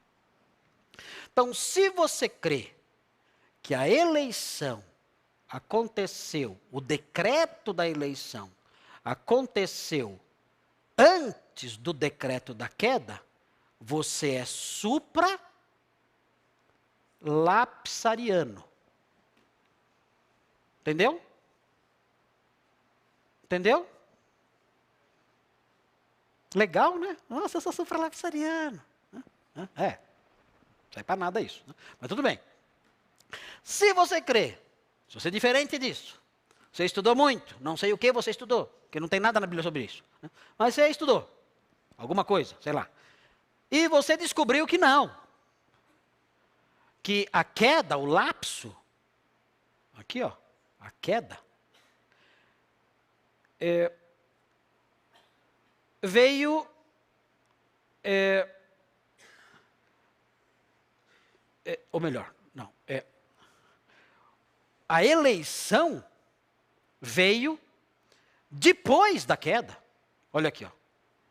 A eleição está abaixo da queda. Olha a eleição aqui, ó. Olha a queda aqui. Se o decreto da eleição veio abaixo, infra. Abaixo da queda, lapso. Se você crê assim, então você é infralapsariano. É importante isso aqui, viu, pastor? Depois tem que reunir a igreja para ver quem é infralapsariano e quem é supralapsariano. Isso aqui é fundamental para a sua vida. Você não pode viver sem isso. Uma coisa importantíssima. Né? Como, eu pude, como eu pude viver até hoje sem saber disso? Bem, o que acontece? O calvinismo começou a questionar coisas que não tinham nenhuma relevância. Por quê? Por que isso aconteceu? Ah, é que eles não tinham o que fazer. Tinham. Tinham muito o que fazer. Por que eles começaram a questionar essas coisas que nem tem na Bíblia? Por que eles começaram a levantar questões que a palavra de Deus não responde? Por que eles fazem isso? Eles fazem isso porque eles mudaram o seu modo de funcionar no pensamento teológico. É, vocês estão acordados? Estão prestando atenção no que eu estou falando? Ok. Então prestem muita atenção no que eu vou falar. É, o, o, o que eu vou falar agora não é para assustar. Eu vou falar, vocês prestem atenção que eu vou explicar direito depois. Note bem. Na visão de João Calvino e dos reformadores, como Martinho Lutero, por exemplo, existem questões teológicas que são insolúveis. Entenderam isso? Vou repetir. Na cabeça de João Calvino e na cabeça de Lutero também, existem questões teológicas que são insolúveis, são coisas que Deus não revelou. Vocês concordam com eles? Sim ou não? Dá o exemplo de um texto que fala isso. As coisas encobertas pertencem ao Senhor. As reveladas, sim, pertencem a nós, mas as encobertas pertencem a Ele. Ó oh, profundidade de riqueza, quem conheceu a mente do Senhor? Nós temos elementos na Bíblia para saber que existem coisas que Deus não revelou para nós. Isso é, isso, isso é, é, é demérito para a teologia? Não. Isso significa apenas que os pensamentos dele estão muito acima dos nossos pensamentos. Que nós não sabemos. Muitas coisas nós não Sabemos, não tem como. Por exemplo, como Deus, uma pergunta importante aqui. A Bíblia fala que Deus endureceu o coração de Faraó. Aquele texto que eu falei para vocês. Mas, quem foi culpado de ter o coração duro? Deus foi culpado de Faraó ter um coração duro? Quem foi culpado por Faraó ter um coração duro? O próprio Faraó. Ah, peraí, mas não estou conseguindo conciliar essas duas coisas. Como pode? Se Deus endureceu o coração dele, então o culpado do coração dele ser duro é Deus, não ele. Não, Faraó será punido porque tem o coração duro. Mas quem endureceu o coração dele? Deus. Mas então Deus é o culpado? Não, Faraó será punido e foi, porque tem o coração duro. Como eu concilio essas duas coisas? Eu procuro na Bíblia. A resposta está lá? Resposta? Não, não está lá. E agora? Onde eu vou achar a resposta? Não tem. Não, mas tem que ter. Não, não tem. Ah, não tem? Não, então. Vamos ficar quietos. Porque se a Bíblia não dá resposta, eu não posso fazer nada. A Bíblia não deu resposta. Existe, existe uh, na, na Bíblia um momento em que o apóstolo Paulo se aproxima de uma resposta. Ele fala assim: olha, Deus amolece quem quer e endurece a quem lhe apraz. Tu, porém, me dirás: de que se queixa ele ainda, se ninguém pode resistir à sua vontade? É, é, é uma pergunta válida. Se Deus endurece a quem lhe apraz, por que ele reclama quando alguém tem o coração duro? Essa é a pergunta que o apóstolo Paulo levanta através do seu interlocutor imaginário. Se ele endurece a quem lhe apraz, de que ele se queixa quando alguém tem o coração duro? E aí você pensa, agora o apóstolo Paulo levantou essa questão e ele agora vai responder. Nós então teremos a resposta para o grande problema da teologia. Porque o apóstolo Paulo levantou a questão. Ele levantou a questão e chegou a hora de responder. Ele próprio fez isso em Romanos. Em Romanos 9, ele fala, ele fala: Deus endurece a quem lhe apraz. Tu, porém, me dirás, de que então ele se queixa? Ah, chegou a hora de Paulo responder agora. Todos preparados? Todos preparados, porque agora Paulo vai responder esse grande dilema: se Deus endurece, como ele condena? Se Deus endurece, como ele condena a pessoa que tem o coração duro? Chegou a hora, Paulo vai responder: vá, Paulo, responda. Então Paulo responde: quem és tu para discutir isso com Deus? Essa é a resposta dele. Fala, ah, peraí, isso eu já sei.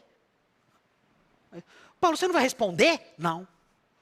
Quem és tu para discutir isso com Deus? Se ele quis fazer um vaso para a honra e outro vaso para a desonra, ele faz o que ele quer. Ou seja, note bem, veja isso. O único lugar na Bíblia toda em que o escritor bíblico tem uma chance para responder esse grande problema teológico, o único lugar da Bíblia. O escritor não responde e ainda te dá uma bronca. Lá, não dá. Agora era a hora. Agora era o momento. Uma chance dessa não volta nunca mais. Paulo, você está escrevendo movido pelo Espírito Santo. Responde para a gente. Nós vamos brigar por dois mil anos por causa disso. Essa questão vai ser um caos. A gente vai brigar, vai ter sínodo, vai ter reunião, vai ter, vai ter uh, cultos ali, aulas adicionais na igreja do Paulo Júnior para tentar resolver isso e, e não vai resolver. Você tem agora a chance de responder. Responda. Ele não responde.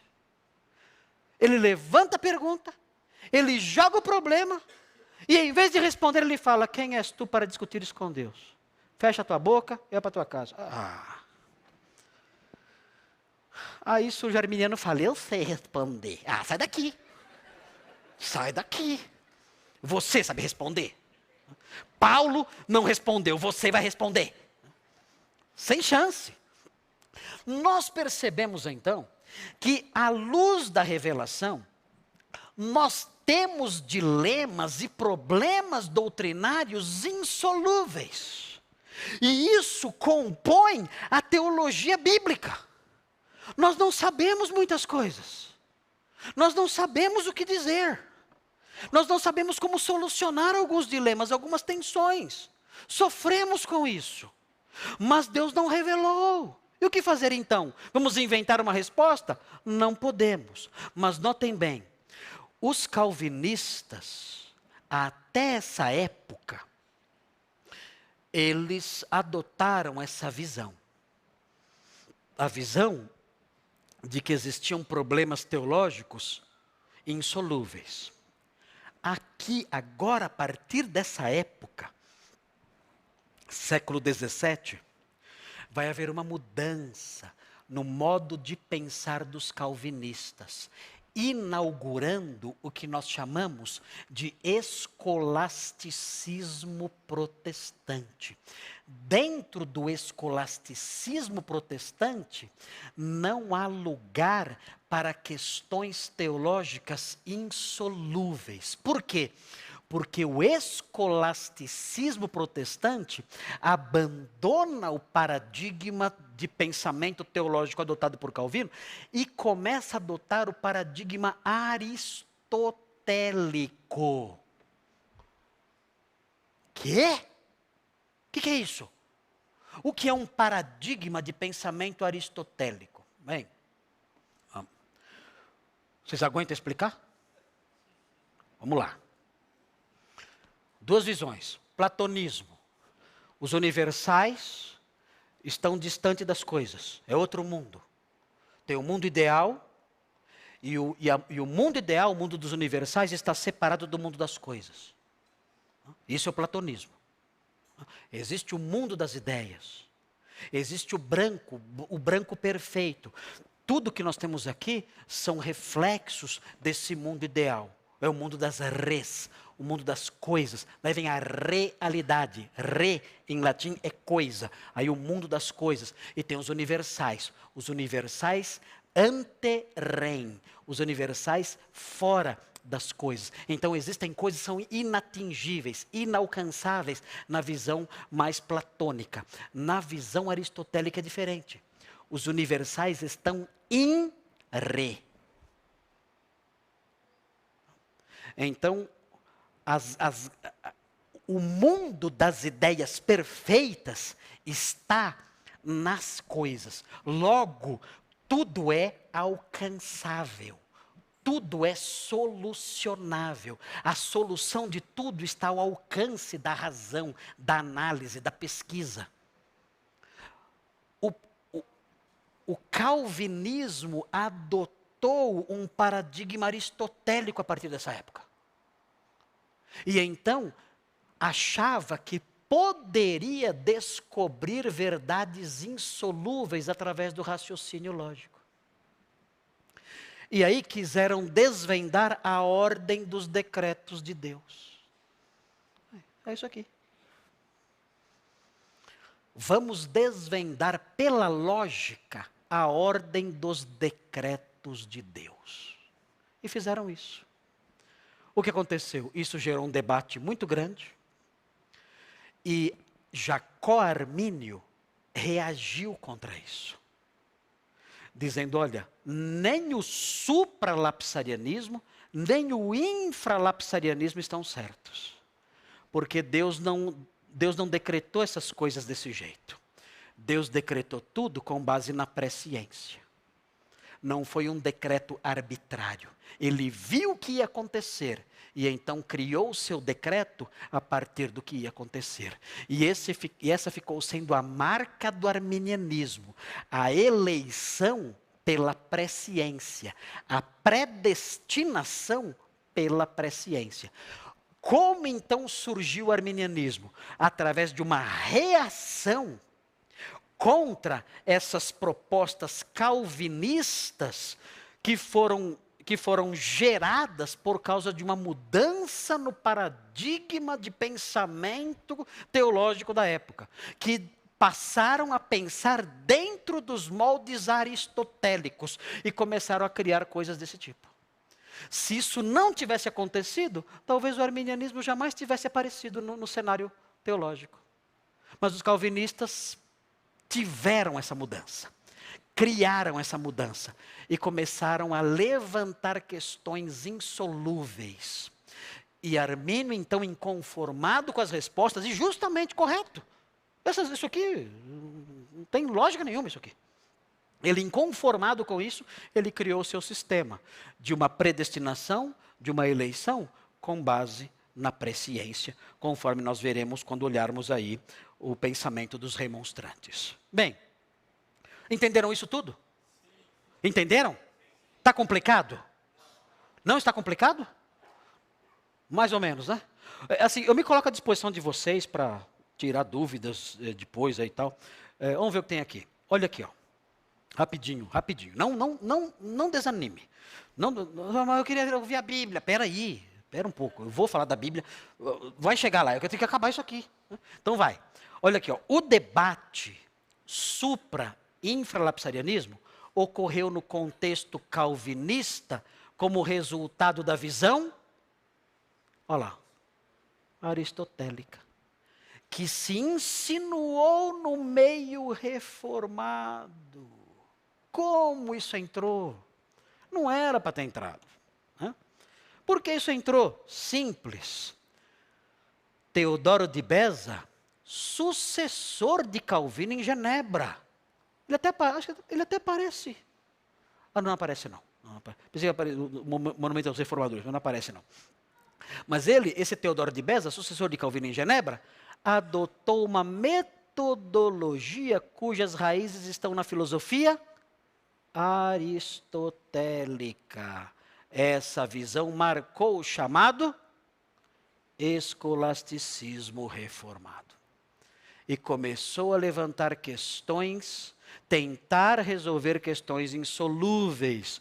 E aí surgiu essa questão de infra e supra, deixando Armínio inconformado e fazendo com que Armínio apresentasse uma proposta que foi pior ainda. Armínio apresentou uma proposta que foi pior do que o infra, foi pior do que o supra. Uma das marcas da teologia associada ao aristotelismo é o inconformismo com a existência de questões teológicas insolúveis. O arminiano não gosta, aliás, de, de, de, questões teológicas insolúveis, né? Ele fala, ah, isso é mistério. Ele até escreve com X assim, né? Para zombar, né? É mistério, né? Ah, olha, você dizer que algo é mistério é correto. A Bíblia diz isso. A Bíblia diz que há questões teológicas insolúveis, ela afirma isso.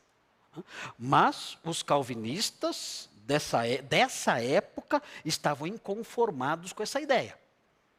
O escolasticismo protestante, né, calvinista, tentou assim sondar pela via racional, porque não tinha nada na Bíblia sobre isso. Você encontra na Bíblia infra e supra? Você não encontra. Pela via racional, alguns aspectos dos decretos divinos não revelados na Escritura. O que Deus decretou primeiro? A queda ou a eleição? Gente, que bobagem. Deus é supratemporal. Será que ele faz as coisas assim, cronologicamente? Será que ele faz assim? Ele é supratemporal. Ele está acima do tempo. Ele não age desse jeito. Nós sim, né? Nós planejamos as coisas cronologicamente. Deus não. O modo como funciona a sua mente está acima da nossa compreensão. Não se meta nisso, mas se meteram. Deu no que deu. Olha o resultado aí. O que acontece? O, o, o, o, é, arminianismo é o filho feio da do escolasticismo protestante marcado pelo aristotelismo. O que aconteceu? O calvinismo casou com Aristóteles, nasceu o filho feio. Como chama um filho feio? Arminianismo. É isso. Eu perguntar, o que é arminianismo? É o filho feio do casamento do calvinismo com o aristotelismo. É isso. O filho revoltado. É o filho revoltado. É isso. Então veja, aqui na sequência. Importante. Olha, olha como era a visão antes. E que deveria ter ficado assim. Olha o Martinho Lutero na obra A Escravidão da Vontade. Olha o que ele fala. Três luzes. A luz da natureza. Ele já o que, o que, para Martinho Lutero, o que é a luz da natureza? É dada a todos, mas insuficiente, podendo até conduzir a conclusões erradas, dada a corrupção do coração. Luz da natureza é o entendimento natural dos homens. Todo mundo tem a luz da natureza. Mas tem também a luz da graça. O que é a luz da graça? Dada somente aos crentes, capacita compreender certos aspectos controvertidos da revelação. Isso nós temos, à luz da graça. Tem coisa da revelação que nós entendemos. O incrédulo entende? Não. as coisas encobertas. Oh, desculpem. É outro versículo. É outro versículo. É, uh, o homem natural não compreende as coisas do Espírito de Deus, porque lhe parecem loucura. Agora, nós entendemos por quê? Porque nós temos a luz da, da graça. Então Lutero dividia assim: tem a luz da natureza, todo mundo tem, tem a luz da graça, que só os crentes têm, e tem a luz da glória. O que é a luz da glória? Simples. Não dada a ninguém neste mundo. Ninguém. Mas que nos será dada, pelo menos em alguma medida, ao tempo da glorificação.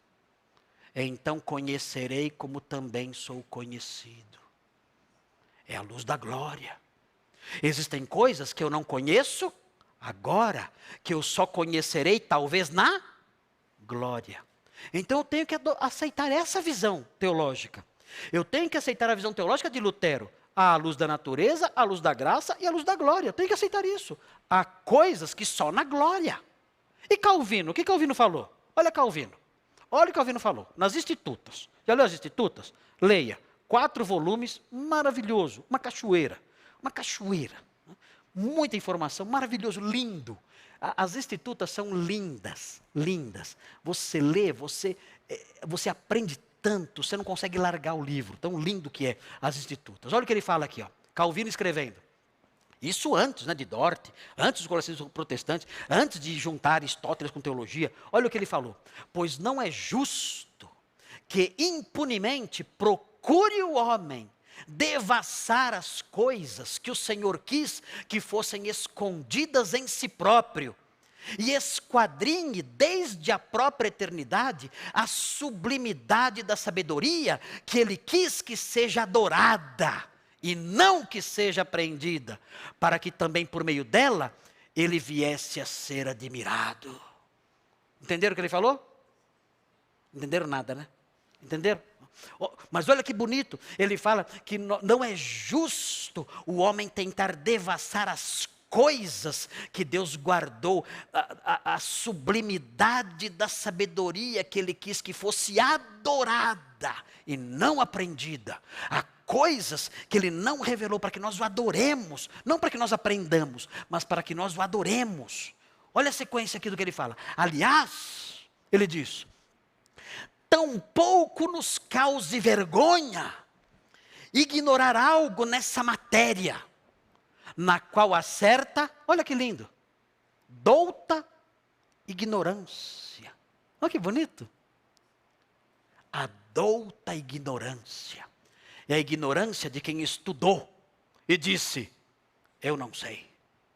Hã? É a do, tem a ignorância do preguiçoso. Eu não sei, porque eu não estudei, não sei. É outra coisa. Mas tem a douta, é a ignorância de quem estudou. Ele fala, nessa matéria, que ele está falando sobre a predestinação. Ele fala, nessa matéria, na predestinação, há certa douta ignorância e não há vergonha em ignorar algo nessa matéria. Antes, de bom grado, nos abstenhamos da perquirição desse conhecimento, cuja afetação é tão estulta quanto perigosa e até mesmo fatal. Se você quiser entrar e descobrir coisas que Deus escondeu, isso é perigoso, é estulto, é perigoso e é fatal. Não tente se meter onde Deus não revelou. Fique só na revelação. Não tente descobrir coisas que ele não quis revelar. Como fizeram os calvinistas nessa época. O que veio na frente? O decreto da queda ou o decreto. Ah, sai daqui. Não se meta nisso. Isso é perigoso. Tentar falar onde Deus se calou. O resultado foi esse negócio de arminianismo. Aqui outra citação. À medida que Calvino envelhecia, surgiu uma nova preocupação com o método.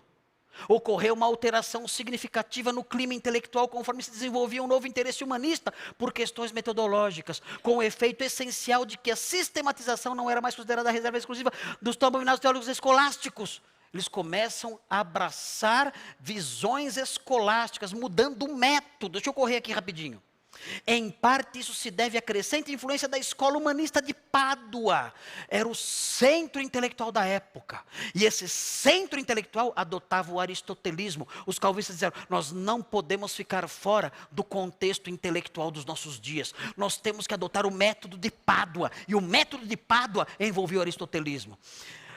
É, esse, esse método uh, da escola de, de Pádua, cuja ênfase sobre a importância do método e das contribuições de Aristóteles a essa ciência, alcançou uma audiência progressivamente favorável no final da Renascença.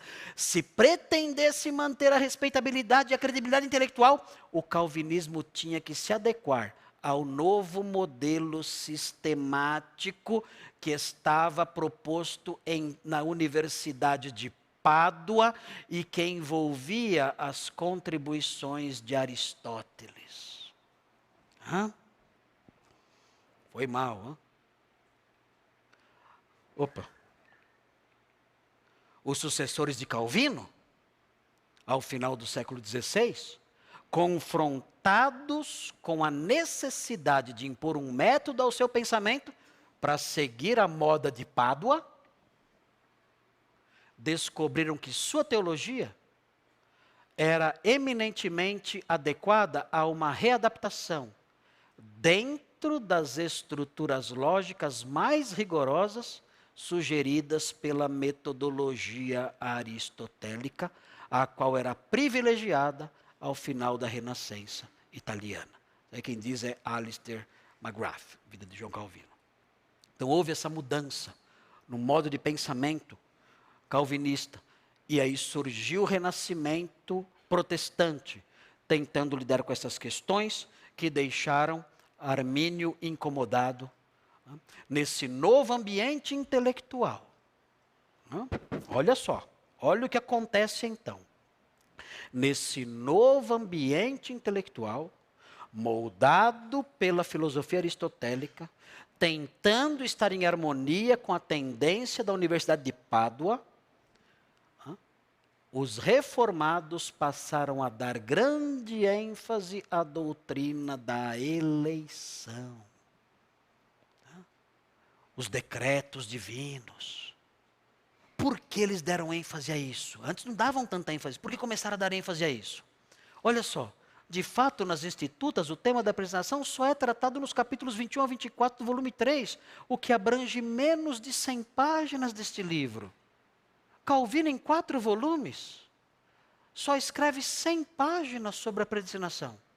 Mas agora, os calvinistas tinham que achar um ponto de partida para o seu modelo que se ajustasse melhor ao modelo aristotélico de Pádua, tendo uma base para todo o sistema, eles escolheram essa base na doutrina da eleição.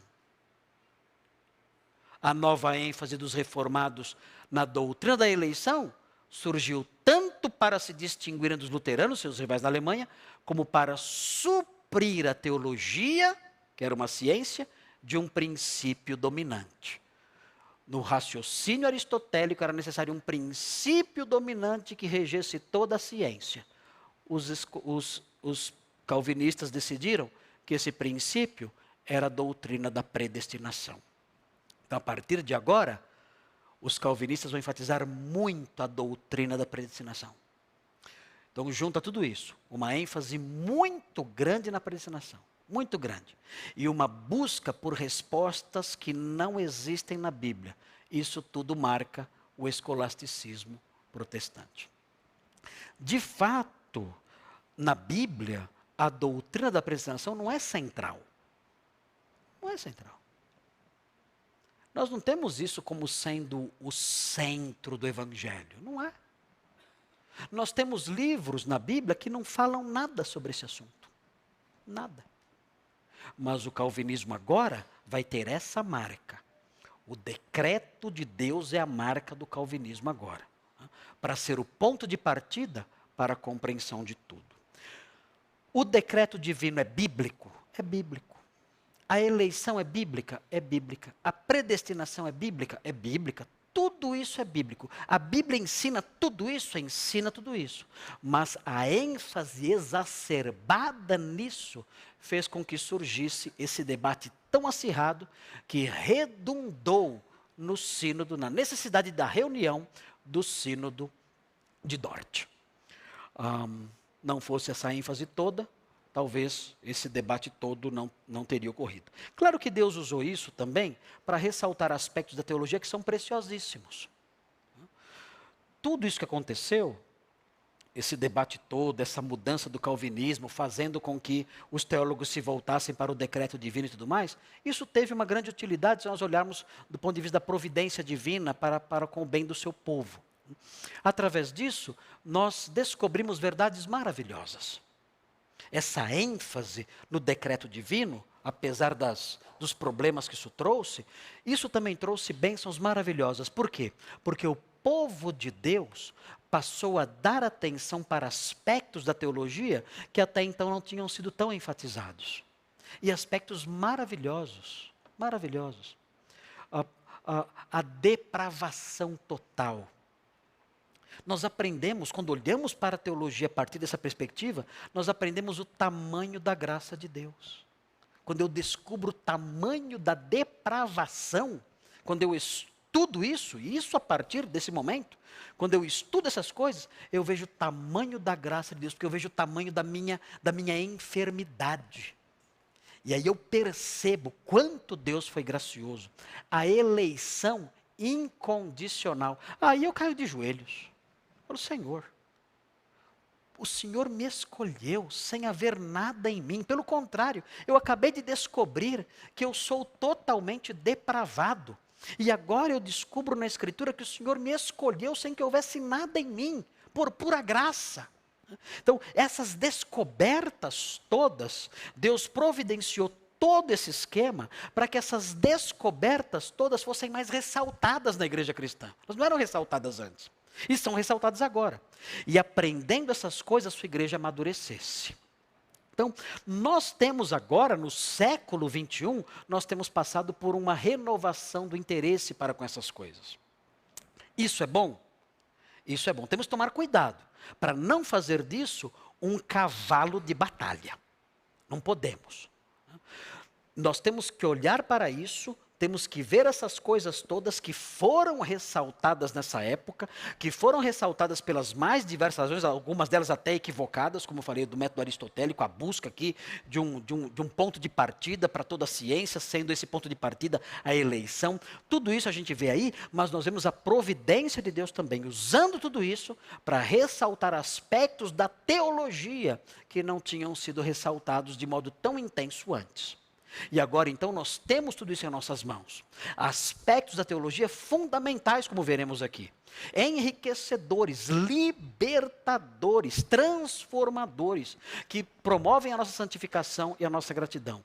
Nós, quando estudamos os cinco pontos do calvinismo, os pontos, as verdades teológicas que foram destacadas em Dort, por causa de todas essas questões que falamos aqui, quando nós estudamos essas coisas, nós nos deparamos não somente com um pensamento teológico amadurecido, nós nos deparamos com um alimento espiritual extremamente sólido e consolador. Quando nós, quando nós descobrimos as doutrinas da graça, como são chamadas, isso é simplesmente libertador. Isso, isso nos transforma profundamente. Eu era totalmente perdido e depravado. Eu era morto sem chance nenhuma de qualquer eh, de, de qualquer ação que pudesse me aproximar sequer de Deus. Mas Ele, na sua graça, me escolheu por razões inexistentes, razões que estão nele, não em mim. E Ele me tirou disso por sua graça irresistível. E me trouxe para sua casa, para sua família, me colocando numa posição da qual é impossível que eu caia. Isso, meus irmãos, isso é um tesouro inestimável. Então, apesar dos pesares, apesar das, do, do, de todo vai e vem humano nessas coisas, Deus usou tudo isso para resgatar uma teologia maravilhosa, que é a teologia eh, de Dort. Bem, Ahn, amanhã nós vamos então entrar nisso aqui. Cansei vocês, né? Não? Simone cansou, né, mano? Terceira vez você escuta isso. Cansaram? Muita coisa, né? Eu vou, eu vou deixar os slides, aí vocês vão poder usar à vontade aí, ok? E, e- e estudar depois sozinhos se quiserem também. Amanhã nós vamos entrar nisso aqui, ó. Os cinco artigos da remonstrância. Como eu falei, remonstrância é, é pleito, protesto, contestação. Olha aqui, ó. Eleição de todos os que crerem, expiação ilimitada, depravação total, graça resistível, perseverança possível. As coisas interessantes aí que a gente vai ver amanhã. O que mais? Várias coisinhas aí. Olha os cinco pontos do calvinismo aqui, ó. Olha a tulipa aqui, ó. Aqui, ó. Ó, que bonito, ó. Depravação total. Ai, credo, está amarrado. né? Amarrado, né? Eleição incondicional, expiação limitada. Ah, mas isso aqui é difícil aceitar, complicado isso aqui. Vamos ver. Graça irresistível, perseverança dos santos. O que significa isso? Vamos aprender amanhã. Eleição, não, não vai ler isso agora, não, não vou ler, não. Olha aqui, ó. Isso aqui vamos aprender amanhã. Aqui nós temos um pedacinho dos cânones de Dort, é um pedacinho só. Amanhã nós vamos ver os cânones, começar os cânones de Dort amanhã. E veremos também o que disse Papai Noel ali. Não, quem, não é. Ah, Jacó Armínio, o que ele falou? Veremos amanhã o que ele falou também. Né? Ah, muita coisa. Ó, a remonstrância aqui. Vamos ver também isso. E claro? Base B, traga a sua Bíblia amanhã, na mesma bate-hora, mesmo bate-canal, para aprendermos a base bíblica disso tudo. Tá bom? Então vai ser muito legal amanhã juntos aqui, nesse nosso curso aí do sínodo, sobre o sínodo de Dort. Amanhã partimos desse ponto aqui e vamos seguir em frente. Vamos estudar bastante a Bíblia amanhã. Hoje, quando não abrimos quase a Bíblia hoje. Amanhã vamos abrir a Bíblia e aprender bastante coisa, se Deus permitir, vamos caminhar bastante. Pastor Paulo, Danilo, não sei, Pastor Paulo. Ok. Obrigado, irmãos, pela atenção de vocês. Quanto tempo eu falei? Uma hora e cinquenta? É, foi pouquinho hoje, não foi tanto assim. Então. Quem gostou, aplaude. Não precisa.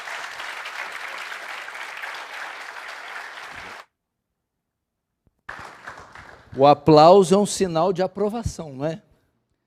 Mas vocês não estão cansados? Então por que vocês aplaudiram? Tem coisa que é inexplicável, pastor. Estão cansados e estão aplaudindo. Não dá para conciliar as duas coisas. vamos ficar de pé, vamos em. Vamos. Ah, o livro. Quer que eu apresente? O senhor apresente? O, pa... o senhor trouxe os dois? Só os dois? É assim, os outros livros, graças a Deus, estão esgotados. Eu trouxe dois. Esse aqui você já conhece, pastor Paulo. Sim. Esse é sobre a história da igreja no século II. Quem quiser, é um livro sobre esse Eles assunto. falaram sobre o inferno. Capa dura, um excelente livro. Isso. Agora esse aqui, ele é misterioso. Eu vou te dar um desse aqui de presente. Ok. Esse aqui é, um- é uma ficção é, que eu escrevi para minha filha, ah, tentando ensinar teologia através de uma história que acontece nos anos 70. Você vai se divertir, você vai rir muito, você vai aprender muito com esse livro. É porque tem esse nome, a cabeça de São Bernardo das Correntes, porque eles confundem a cabeça de um cachorro com os restos mortais de um mártir cristão. E surge uma grande confusão. E aí, no meio dessa história toda, você aprende teologia, você aprende como era a igreja na década de 70, que foi a época que eu vivi quando era adolescente, jovenzinho, pastor não tinha nem nascido ainda, né? mas eu já existia nessa época, eu, eu lembro dessa igreja, e aí você vai aprender bastante coisas sobre isso nesse A livro. dona Lola recomenda, né? Dona Lola, você conhece já a história? Eu conheço. Ah, então tá bom, então tá bom. Obrigado, Pessoal, pastor. amanhã então, para a segunda parte, nove e meia da manhã, estejam aqui, chame os outros irmãos que não vieram, porque agora nós vamos entrar nos cinco pontos, é interessantíssimo, ok? E depois à noite, sete e meia da noite também. Vamos fechar os olhos. Deus, nós te louvamos e te agradecemos por esse momento. Despede o teu povo em paz, guarda-os do mal no caminho de volta, dê um sono reparador e um sábado na tua presença. Em nome de Jesus. Amém. Irmãos, tem salgados disponíveis também e refrigerante ali na esquerda, na saída no, no hall de entrada. Pode desfrutar da cantina, por favor.